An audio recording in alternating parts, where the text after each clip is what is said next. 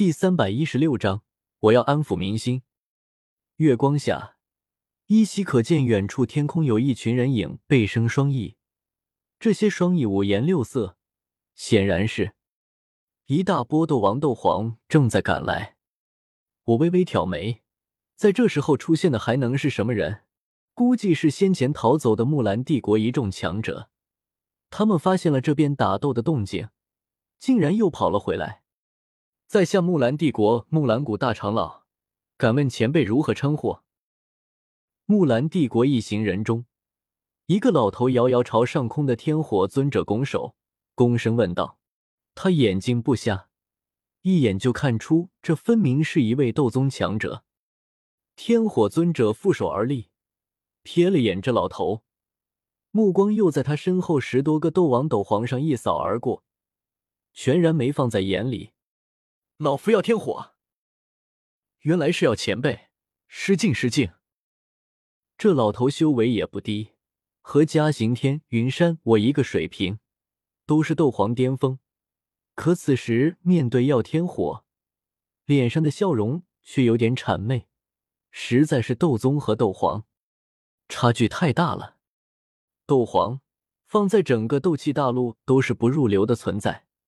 歌中州都是不好意思出去见人的，只有晋升斗宗，才能算得上是一位高手。不过这老头心中也暗自嘀咕起来，他是斗皇巅峰强者，在木兰帝国也是呼风唤雨的存在，对附近的一些斗宗强者略有耳闻，可这位耀天火没听过。对方看上去还是一个灵魂体，也不知道从哪蹦出来的。不知要前辈来自哪个帝国？要前辈光临我木兰帝国，真是让帝国蓬荜生辉啊！这是查户口呢。我微微蹙额，瞥了眼这老头，总感觉有些不对劲，干咳一声，替天火前辈回道：“原来是木兰谷大长老，失敬失敬。我们乃是调制帝国之人，偶然路过贵国，见有魔兽作乱。”我家师尊特意出手镇压。孰料我话音刚落，对面一群人中就有一个斗王纳闷道：“你不是加玛帝国的纳兰叶吗？怎么成调制帝国的人了？”我什么时候我这么出名了吗？纳兰叶的名头这几年确实很大。木兰帝国和加玛帝国是邻国，有人听说过很正常。可他们怎么知道我长什么样？怎么能一眼认出我？这就有些尴尬了，前脚刚说完瞎话，后脚就被人戳破。我干咳一声，还待糊弄过去，却听得天火尊者不耐烦的说道：“老夫乃中州人士，你们这些小娃娃快点滚开吧，别妨碍老夫了。”中州，那木兰谷大长老惊呼一声，与左右相视一眼，带着一群强者一言不发向远处退去。天火尊者冷哼一声，看向那头冰霜吼。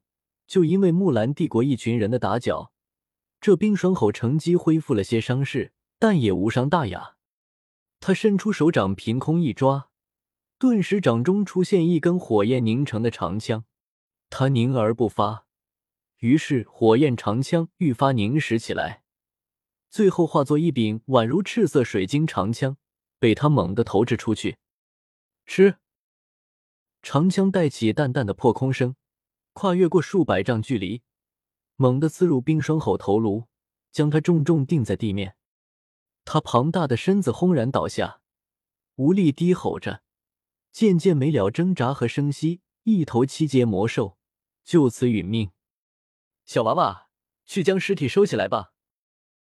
天火尊者轻笑一声，随手一挥。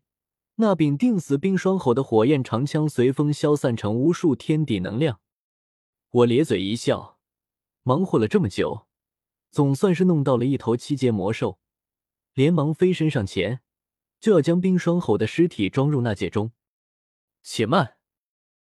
可这时，远处又传来一句“且慢”。木兰帝国原本已经退到远处的一群人，又浩浩荡荡飞了过来，目光不善的看着我。木兰谷大长老朝天火尊者拱拱手，说道：“多谢要前辈出手，助我木兰帝国斩杀这头魔兽，我木兰帝国上下感激不尽，实在是无以为报啊！这架势，这说法，我心中感到一阵不对劲。这群人该不会是想抢战利品吧？一头七阶魔兽的尸体，绝对是一笔天大的财富。暗暗提起戒备，我沉声回道：“我们只是随手施为，也没打算你们谢不谢的。既然这冰霜后已经伏法，我家师尊也不希外人打扰，诸位便请回吧。”好，我们这就回去。